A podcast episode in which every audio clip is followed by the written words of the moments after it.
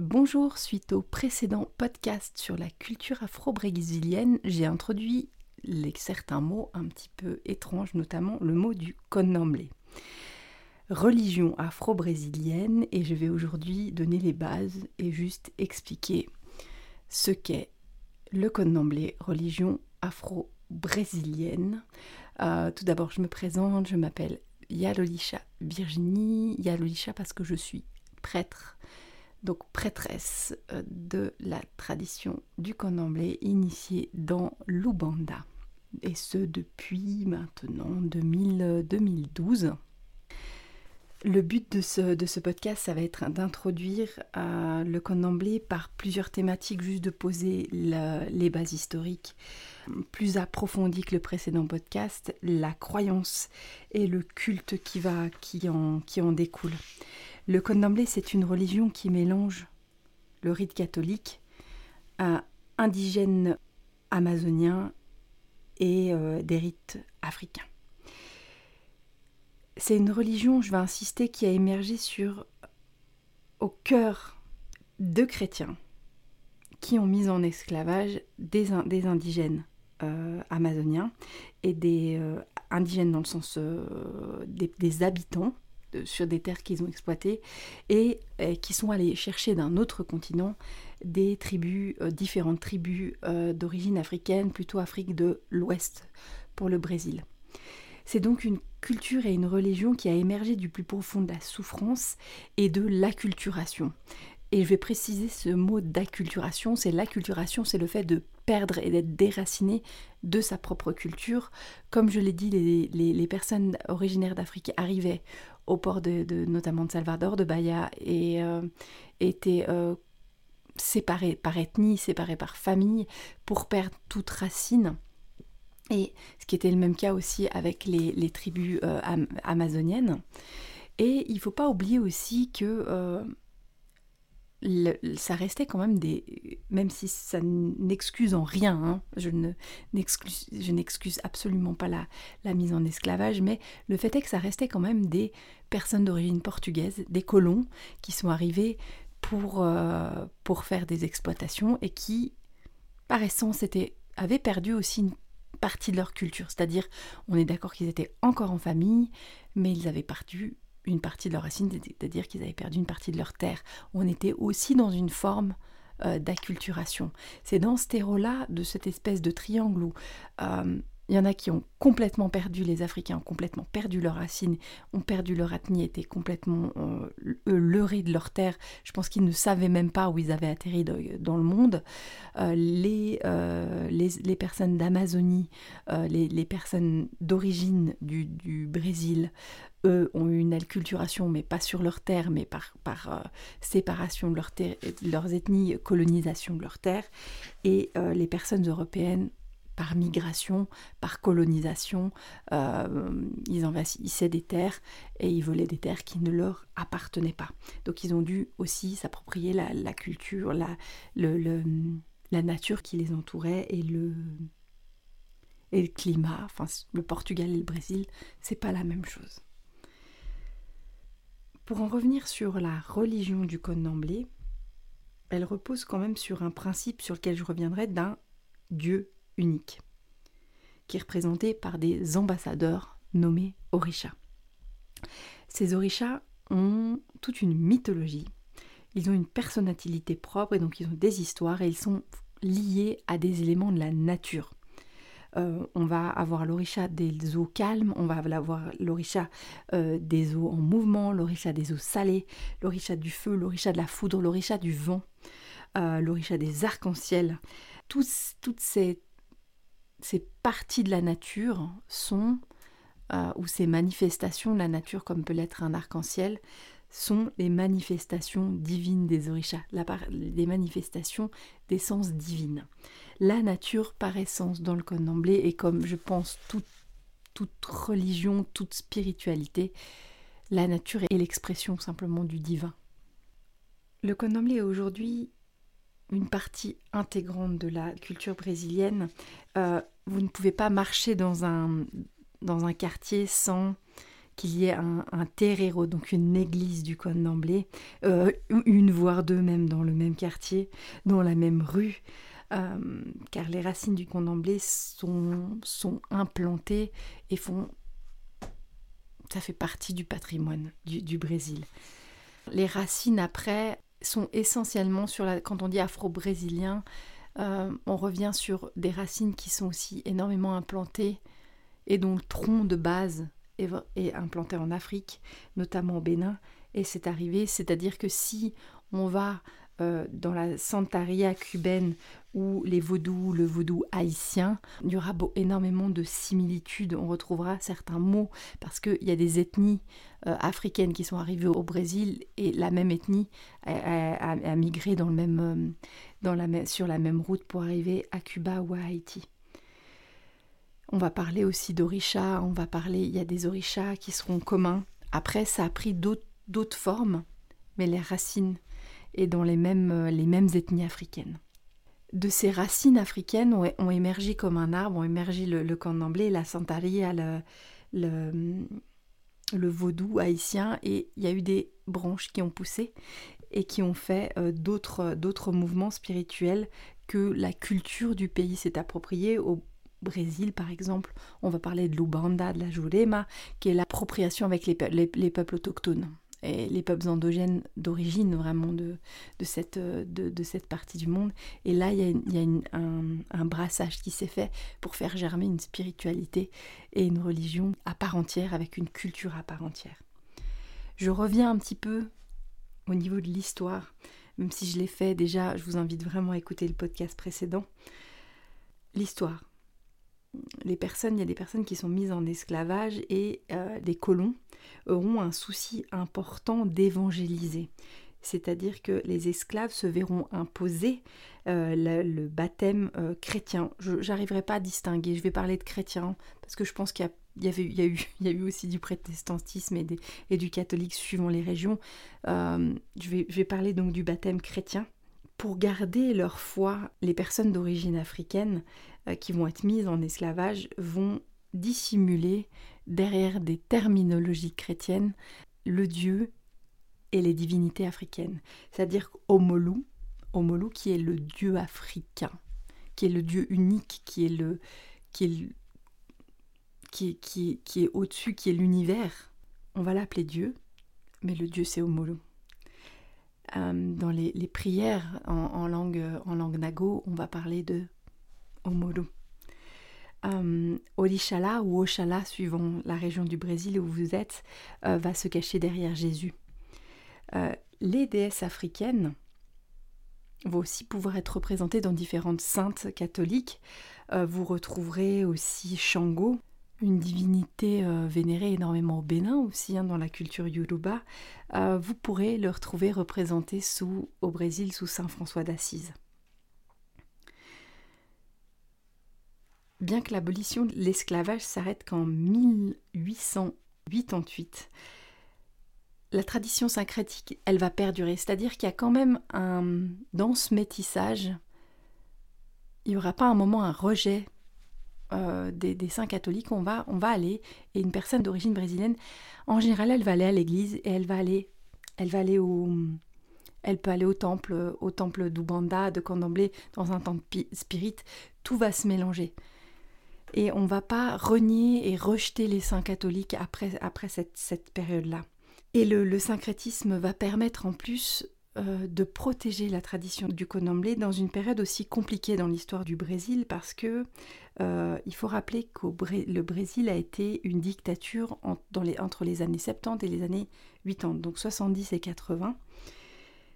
Et là, il y aura une véritable oppression, une véritable guerre euh, contre, le, contre les temples traditionnels d'Ubanda et de Condomblé, rejetés par une un parti politique qui restera un format esclavagiste et colon et qui veut maintenir une position d'un Brésil uniquement catholique presque, hein, euh, chrétien, catholique chrétien.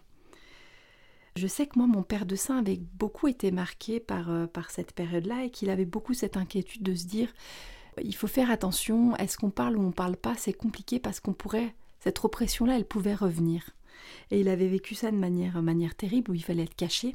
Si vous passez devant la façade de, sa, de sa maison, on voyait une maison tout à fait normale, tout à fait typiquement brésilienne, et il fallait rentrer à l'intérieur pour arriver jusqu'au temple. C'est-à-dire que de l'extérieur, vous ne pouviez imaginer qu'il y avait un temple, temple euh, du Cône d'Emblée.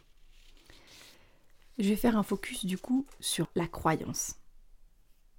On parle bien d'un Dieu unique qui s'appelle Omuru. Il y irradie différentes qualités d'énergie. Et ces qualités d'énergie sont les éléments de la création et donc les éléments de la nature qui constituent notre monde et ce qui peut faire qu'il y a le vivant. Chaque élément de la nature est donc régi euh, et est géré, sous-traité, par ce qu'on appelle donc un orisha. L'orisha, c'est donc la vibration, une partie de la vibration d'Omoro. Ils prennent une forme, euh, je dirais, archétypale, euh, avec une représentation, une forme d'humanisation, sachant qu'on les humanise pour notre compréhension, mais on reste sur une qualité d'énergie on va pouvoir s'attacher à eux dans cette phase de, personnification parce que dans le format archétypal, donc la représentation universelle, on va pouvoir aller puiser de la force ou pas. Par exemple, euh, vous pourrez retrouver certains archétypes dans euh, les orishas masculins. Il y a beaucoup d'orishas, euh, donc 14 dominants. Je vais aborder juste quelques-uns aujourd'hui et je vais donner quelques éléments. Dans les orishas masculins, vous aurez Ogun, Shango, Orishala. Ogun, euh, dans le syncrétisme, c'est Saint Georges qui terrasse le dragon. C'est le guerrier. Dans le guerrier, dans sa forme, c'est l'homme qui est au front. C'est l'homme qui va défendre, c'est l'homme qui va protéger. Il va régir les lois, il va, il va être là, il va protéger. On a Shango, Shango qui est donc Saint François d'Assise dans la religion chrétienne. Et là, on est dans l'archétype de l'homme qui est plutôt le chef de guerre. C'est-à-dire c'est quelqu'un qui va réfléchir la stratégie de la guerre, qui va penser à la justice. C'est l'homme, c'est pas l'homme qui va au front et qui va se battre tout de suite.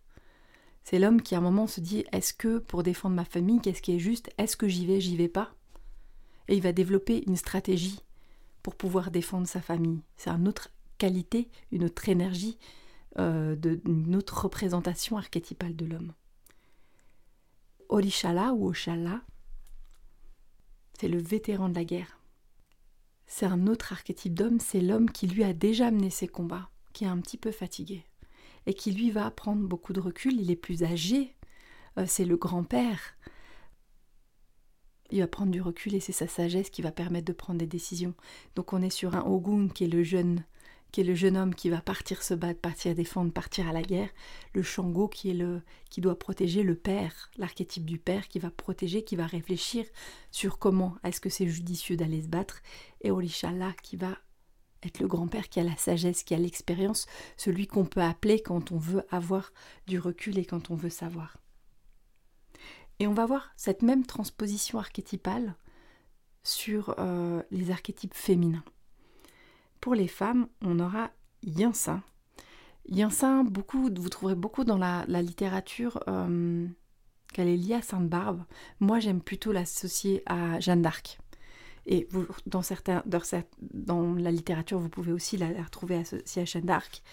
C'est la femme guerrière, c'est la femme azmazome, c'est la femme qui a un côté masculin quand même. C'est une femme qui va, qui va défendre. On aura Auchon, Auchon qui est la, elle, la, femme séductrice. Là, elle va être représentée par une qualité de mari. Donc, il y a énormément de mari, de sainte, mais une qualité, une vibration de, de mari.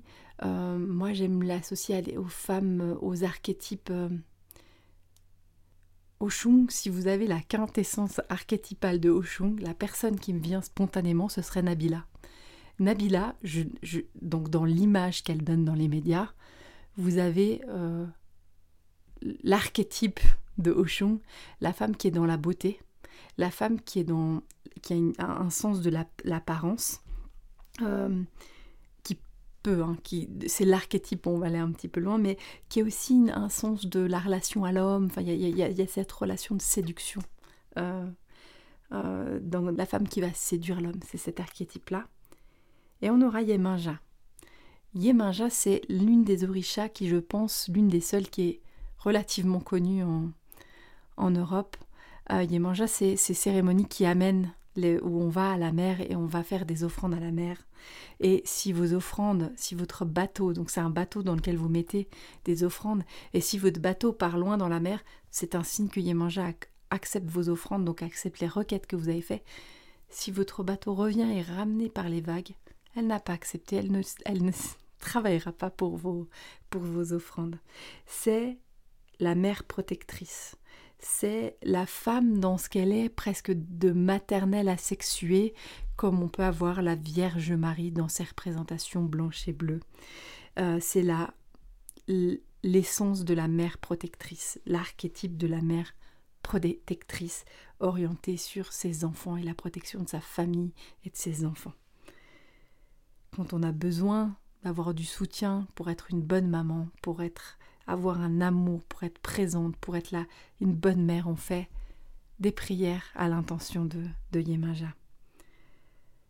C'est évidemment ce que je fais. Je vous fais une représentation succincte et qui pourrait euh, s'étendre. Je pourrais faire une heure de, une heure de podcast juste sur, euh, sur chacun des orishas et sur la quantité qu'il y a. Et ça, c'était pour vous donner la base de la vibration. Toucher un petit peu sur, tiens, c'est quoi les représentations des divinités, à la différence de nos saints. Euh, on est dans quelque chose peut-être plus... C'est difficile pour moi de me, représenter Jeanne d'Arc, je sais pas, mais d'être dans l'archétype de Jeanne d'Arc. Il y a des moments où je suis guerrière, il y a des moments quand je dois aller travailler, quand je dois faire ma place auprès des hommes, j'ai mon, mon en sein qui va, qui va ressortir.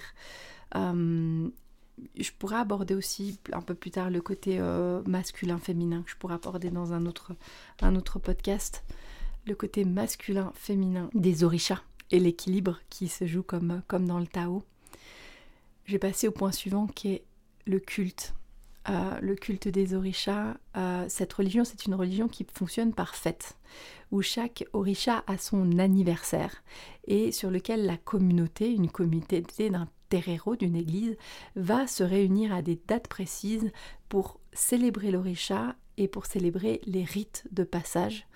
Euh, des différentes personnes qui euh, sont dans la communauté ou intègrent la communauté si c'est un rite initiatique. C'est des fêtes qui sont relativement secrètes, euh, enfin qui sont secrètes dans la communauté et il y a une, partie secrète et une partie après qui est ouverte au temple à côté, aux gens du quartier, à la communauté.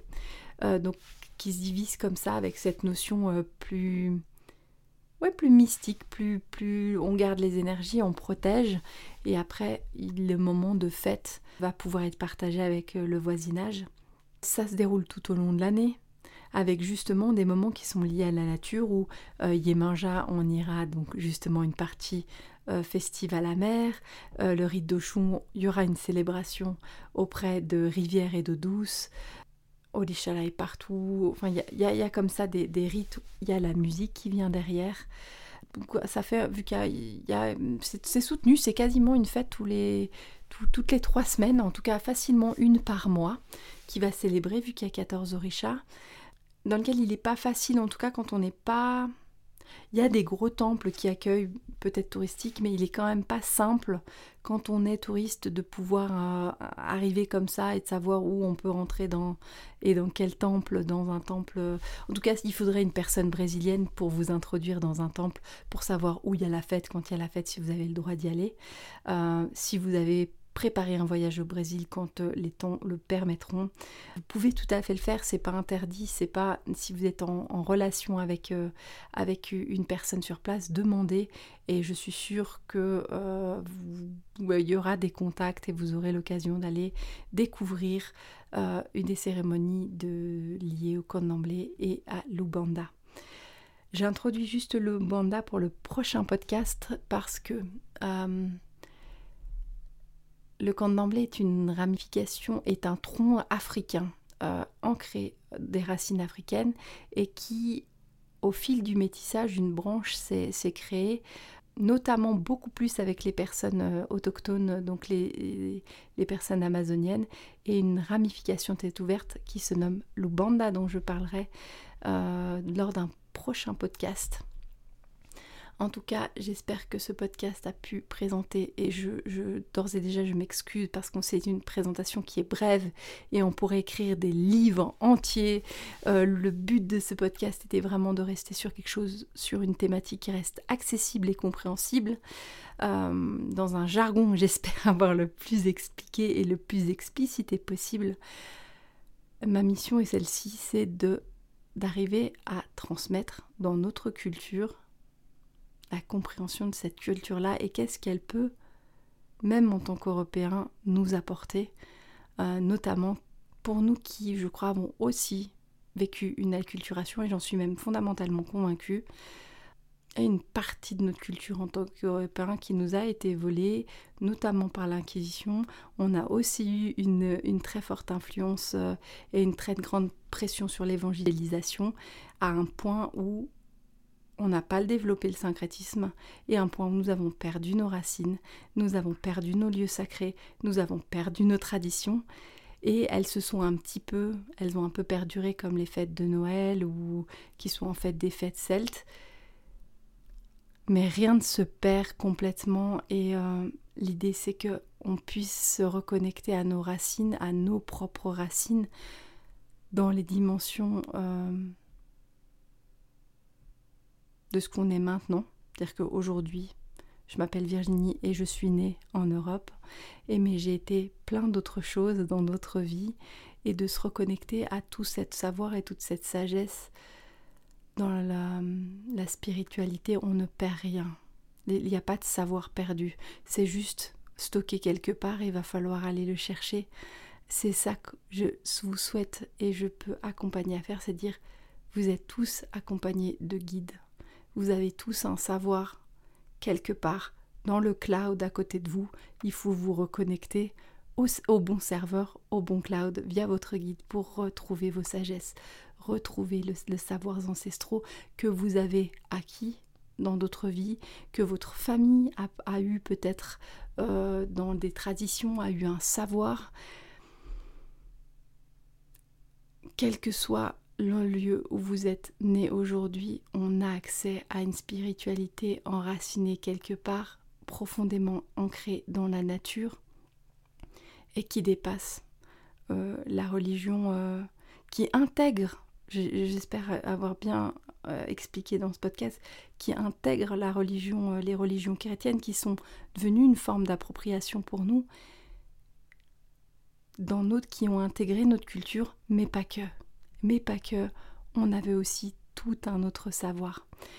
Je vous souhaite une toute, toute, toute belle journée, que je bénis tout votre chemin, je bénis votre famille, que euh, euh, bénisse votre famille, vous apporte la paix, la sérénité et la sagesse pour traverser cette période de ô combien houleuse. Ce podcast est enregistré en 2021 et qui a traversé 2021 c'est combien tout un chacun dans les montagnes russes. Je vous souhaite toutes mes bénédictions de paix, de bonheur et d'amour.